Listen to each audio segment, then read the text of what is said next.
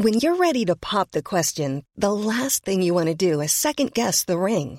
At Bluenile.com, you can design a one of a kind ring with the ease and convenience of shopping online. Choose your diamond and setting. When you find the one, you'll get it delivered right to your door. Go to Bluenile.com and use promo code LISTEN to get $50 off your purchase of $500 or more. That's code LISTEN at Bluenile.com for $50 off your purchase.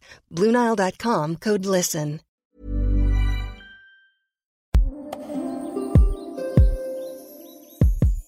Hace algunos años, la prensa y sus amigos comenzaron a llamarle a Gustavo Tomé el tiburón. El apodo hacía referencia a su habilidad para lograr negocios de altos dividendos, al apostarle a sectores nuevos de rápido crecimiento o vendiéndose barato. Su lema durante años había sido el de abrazar el riesgo en lugar de temerle.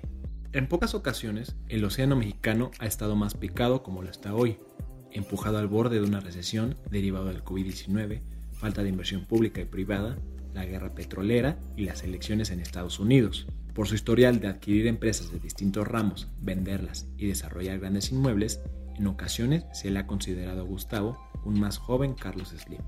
Como el libanés, Gustavo tampoco heredó todo su dinero, sino que reconvirtió empresas familiares, en su caso maquiladoras, en portafolios bien diversificados.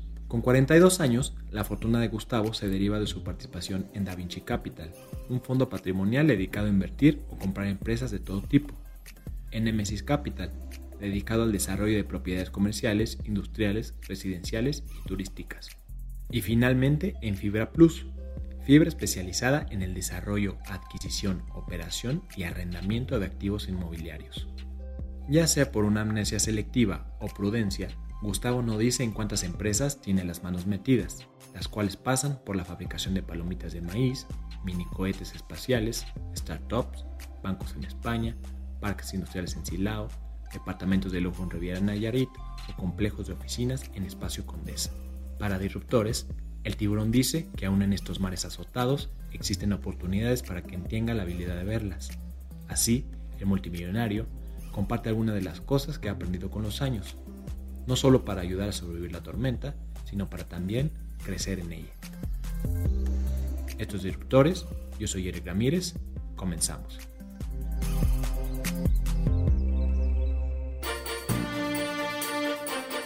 Disruptores.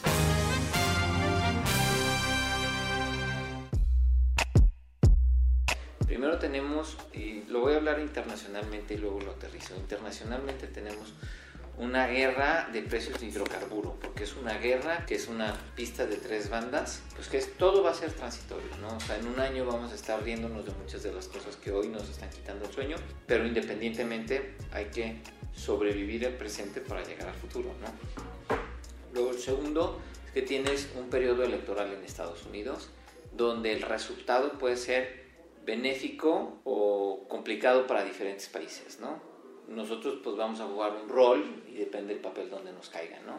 Y luego lo tercero es el tema del coronavirus, ¿no? El coronavirus tiene dos problemas, ¿no? El problema de salud, salud pública en cada una de las ubicaciones donde se dé y en las eh, implicaciones financieras. Las implicaciones financieras en todo el mundo van a ser enormes por la velocidad y la potencia de las acciones que se están tomando, ¿no?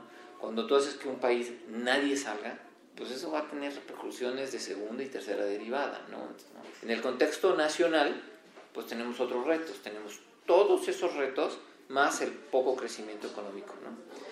Que sí, somos un país que vive de exportaciones de petróleo, también el precio del petróleo. Somos un país que vive de turismo, somos un país que vive de exportaciones. Pues si el consumo se contrae, pues nuestras exportaciones se van a ver, no sabemos qué tan afectadas, ¿no? Y eso es lo que tenemos que vivir con una administración pública actual que lo que tiene es una restricción en el gasto, que lo que hace es que desincentiva la inversión y lo que hemos visto es un periodo de poquito menos de dos años donde la inversión directa ha bajado de manera consistente y va a tener unas implicaciones, por un lado, en el tema de la capacidad de recaudación del Estado, en el corto plazo y en el largo plazo la capacidad de gasto en el Estado por la merma de la, recaudación. Entonces, pues se nos organizó globalmente un, un, escenario que no lo veías venir hace seis meses.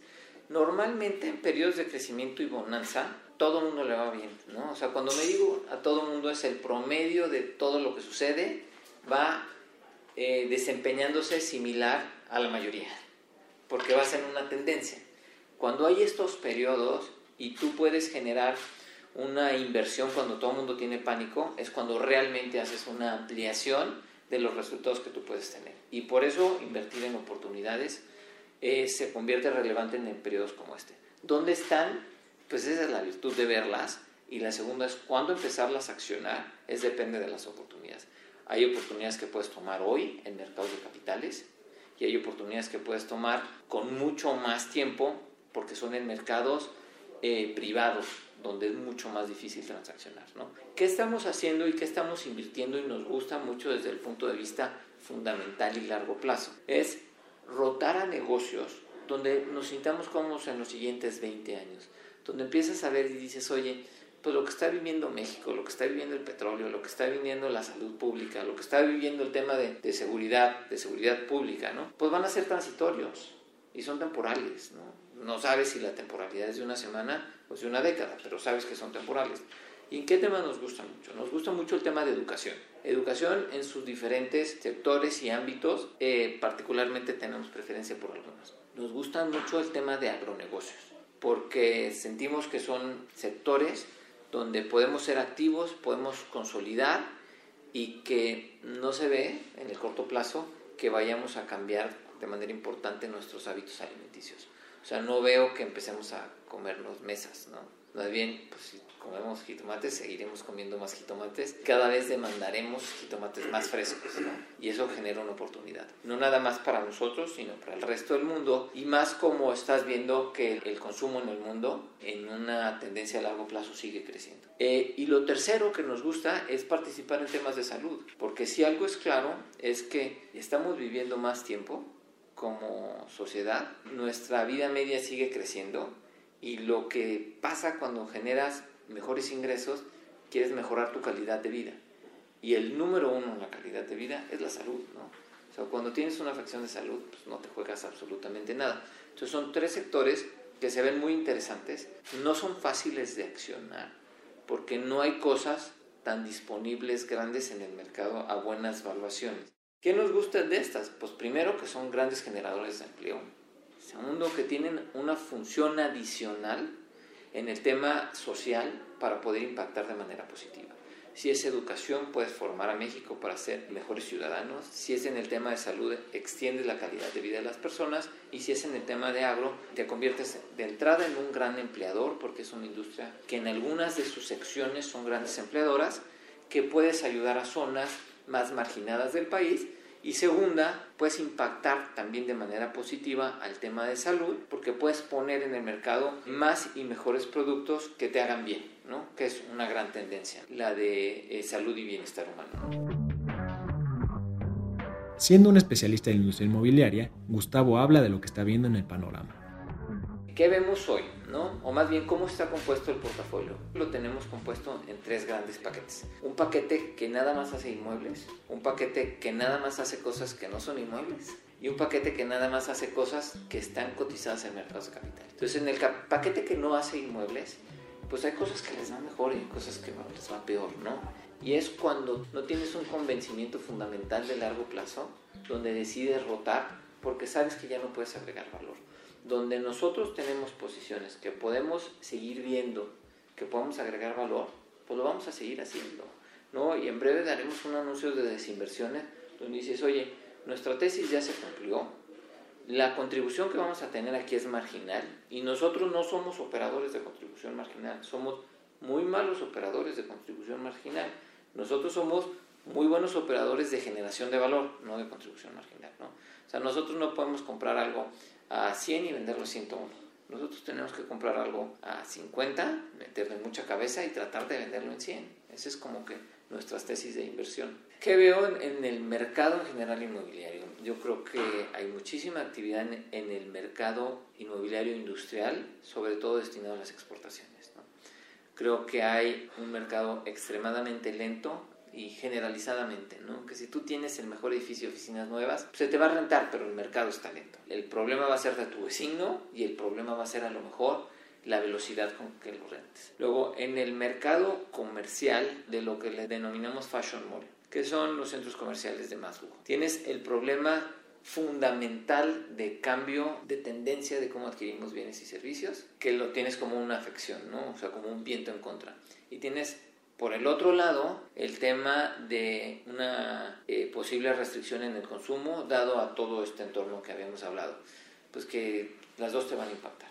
En el tema de residencial, lo que vemos es que antes había dos participantes básicos en el mercado residencial en todo el país. Un participante que era el participante inversionista o especulador, en, cualquiera de sus versiones, ¿no? Donde comprabas, juegas a una apreciación o juegas a una herencia o juegas a una conversión a arrendamientos, que ese mercado se ha contraído muchísimo y luego tienes el mercado del ocupante. Yo creo que el mercado del ocupante, aunque está levemente contraído, pero sigue siendo relevante. ¿Qué lo ves? Pues que entre más altos la composición es del, inversionista y del ocupante. Vamos a llamarle al A y al, al, al I y al O, ¿no?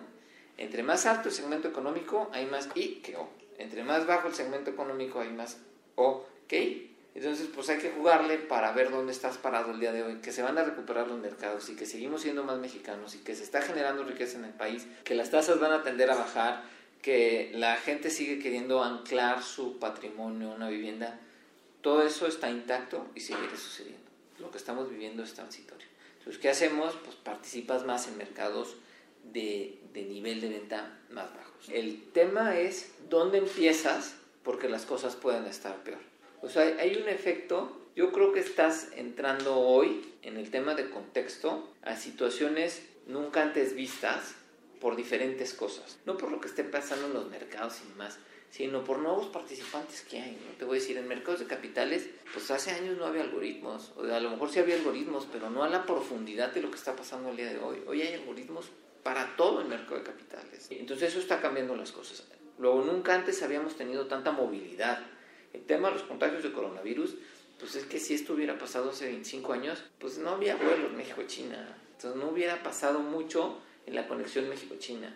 Ahora, y a lo mejor vuelos Italia no sé cuántos hubiera. Quiero pensar que a lo mejor ni siquiera había vuelos directos. Entonces hubieras podido tener controles más estrictos. ¿Qué necesitas imaginarte? Es las implicaciones de cosas que han pasado históricamente en un contexto del día de hoy. Y esas, pues te hacen pensar que sí, estabas aquí, ya estás aquí, es, este es el piso, no sé, yo no creo. Yo creo que el piso está acá. Entonces, ¿qué empiezas a hacer? Y empiezas a ver cosas para saber cuándo accionar. Pero si tú no tomas las oportunidades como estas para generar, hay un tema financiero que es alfa, es una mejora sobre las condiciones normales del mercado, pues nunca lo vas a hacer porque el resto de la situación, o sea, cuando esto se tranquilice y todos digamos, oye, este virus ya es una gripita, ya vas a estar desempeñándote igual con el mercado, ya no vas a ser capaz de generar algo. Nosotros estamos activamente viéndolas, ¿no? Entonces, oye, ¿te da miedo? No, no, yo al contrario, no estamos viendo unos hoteles en la playa. Yo, pues al contrario, yo estoy esperando que le dé miedo al que me va a vender y que diga, ya, órale, te acepto el precio, pero ciérrame de volada, ¿no? En cuanto a inversiones en el venture capital y el financiamiento de startups, Gustavo recomienda hacerlo en volumen y de manera estratégica, pues dice el 70% de las empresas financiadas no darán retorno alguno. Así, habla de su perspectiva y sus recomendaciones en medio de esta crisis. Para empezar son inversiones muy chiquitas, porque cuando haces cosas en venture, normalmente son mucho más chicas, por un lado. Por otro lado, haces muchas, porque lo que juegas ahí es un juego medio estadístico, ¿no? Les haces 100 o 150, ya sabes que 60 o 70% van a valer cero y lo que te juegas es que este, tu, tu percentil más eh, elevado, de, a lo mejor tu, tu top 5, tengan un retorno 100 veces lo que invertiste y con eso promedies un buen retorno. Yo creo que lo más importante, los de corto plazo, es ver qué oportunidades se están dando por esto y tratar de atenderlas, aunque la visión de largo plazo para ese negocio no sea fundamental. Y te voy a decir algo muy ridículo. Si la casa que vale 10 te la venden en uno, pues la compras, aunque no creas que la casa valga 10. Porque lo único que haces es una vuelta. La compras en uno y la vendes en cinco. Eso es lo que tienes que hacer hoy, lo que nosotros estamos haciendo. Tenemos inversiones en tecnologías asociadas con 5G, ¿no? O sea, con conectividad inalámbrica más rápida. Tenemos en temas genéticos, tenemos en temas de movilidad, en temas de educación, tenemos en temas de financiamiento, como de disrupción de comercio. Tenemos en temas de estrategias de arrendamiento de espacios. Además, tenemos un fondo específico que nada más le, le llamamos Real Estate Tech, que son puras tecnologías que cambian algo el modelo inmobiliario. No quiere decir que no tiene nada que ver con inmuebles, son o cosas de cómo se operan los inmuebles o cómo se les da servicio a los inmuebles. Es bien difícil y necesito y necesitas entender que estás jugando un juego estadístico. Estadístico es que tienes que ir a muchas. A ver, lo primero que todos tendemos a hacer y no nos excluimos es que pensar que tú sí puedes predecir cuál va a ser la siguiente disrupción y por eso la gran generación de valor estás perdido, no, no, tienes esa capacidad, ¿no? Entonces lo que tienes que hacer es decir, ¿sabes qué? Yo no traigo un rifle de precisión, yo traigo una escopeta, ¿no? Entonces es lo, primero que cambiamos. Lo segundo es que eh, cuando los mercados de capitales se sobrevaloraron tanto, los mercados privados también. Y los mercados privados no nada más en el denominado private equity, sino también en venture. Entonces ya veías valuaciones ridículas de cosas de que, oye, pues es que si sale tu modelo de negocio vales más que, no sé, que una gran empresa. Y no es cierto porque no lo puedes escalar a esa velocidad. Bueno, WeWork hizo un parteaguas bastante importante, ¿no? Eh, que te dijo, oye, ¿por qué te voy a evaluar como si fueras una compañía como Amazon en esas métricas cuando eres una compañía como Rebus? Es más, Rebus es mejor que tú porque tiene menos concentración geográfica y el tipo lleva ganando dinero muchísimos años, ¿no? Entonces es, yo creo que hay una corrección. Yo creo que entonces mientras puedas agarrar una estrategia estadística de inversión, creo que los resultados son decentes. El tiempo es el único que te juzga si son mejores que el mercado. Y cuando hablas del mercado es como que el promedio del mercado de capitales, ¿no? Algún índice o van a ser pues, ridículos, ¿no? Donde pensaste que tenías una ventaja competitiva y lo único que desempeñaste pues es igual que el mercado, ¿no? Estoy muy ocupado, muy ocupado, o sea, le hemos pasado mal, porque como no lo alcanzas a ver, es que si tú me hubieras dado esto en tres meses, estábamos preparados para eso, correcciones del 30% en tres meses, pues es lo históricamente normal. El problema es que correcciones de esto en este periodo, que no, no te mata el plomo, te mata la velocidad de la bala. Pero ahí es donde empiezas a rotar las oportunidades. ¿no? Y te voy a decir, por ejemplo, es eh, me acuerdo que la, la, última semana de febrero, ¿no? Entonces empiezas a ver que todo se cae. Dices, oye, lo que normalmente pasaba eran rebotes con bases técnicas. Y regreso a que estoy hablando de mercado de capitales. Pues va a ser rebote técnico y ahí sale. Y lo único que viste es, no, el rebote técnico hacia abajo, y hacia abajo, y hacia abajo, y hacia abajo, y hacia abajo. Y pues vas corrigiendo y sí, sí, sí tienes alteraciones. Ahora, en este entorno, pues tienes que acordarte que si tú pensabas que tus cosas valían 100, ahora valen 70, igual que todo lo que se corrigió. Lo que tú tienes que pensar es, tengo que agarrar dinero para comprar cosas que valgan, como creo que esto se puede llegar, te voy a inventar, a 60, pues que cuesten 30, para que en el largo plazo vuelvan a llegar a ser 100. Porque si no lo haces, te quedas con tus 70 y estás igual desempeñando que el mercado. O sea, es como si te hubieras sentado tu dinero y nada pasara. Y te puedo decir, en un plazo vamos a estar diciendo, y nada pasa, ¿no? No pasan ni la gente es perpetua, ni los virus duran para toda la vida, ni, la civilización humana no se adapta, ¿no? O sea, llevamos miles y miles y miles de años con la civilización adaptándose. Nada ha acabado la civilización humana.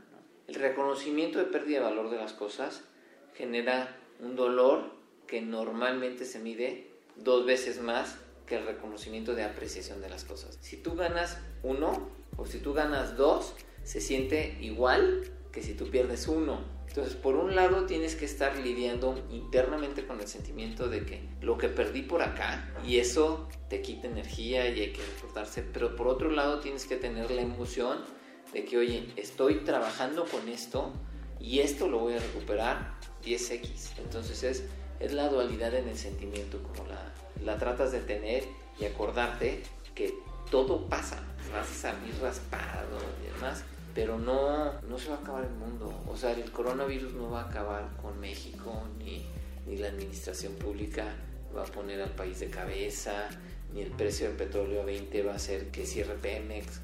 No va a pasar. Gracias por escucharnos. No olvides escribirnos a podcast.om.com.mx o en Twitter a arroba podcastom. Este es un podcast de la Organización Editorial Mexicana, grabado en los estudios de ABC Radio en la Ciudad de México. Planning for your next trip?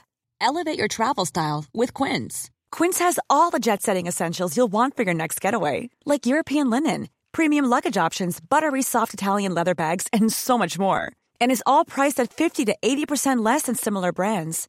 Plus, Quince only works with factories that use safe and ethical manufacturing practices. Pack your bags with high-quality essentials you'll be wearing for vacations to come with Quince. Go to quince.com/pack for free shipping and 365-day returns.